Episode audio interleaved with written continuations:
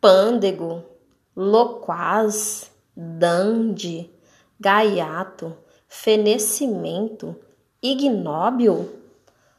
O que essas palavras significam? O que é isso? Fleumático?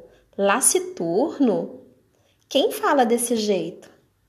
Viram aí, pessoal? Essas palavras, nada mais, nada menos, são chamadas é, palavras históricas. Então, quer dizer que elas pertencem à variedade histórica ou diacrônica.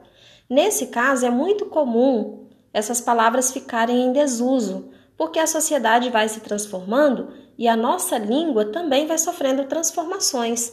Então essas palavras, elas sofreram mudanças e hoje utilizamos outras que possuem o mesmo sentido. Por exemplo, as formas de cumprimentar. Em uma época, se cumprimentava chamando de vossa mercê.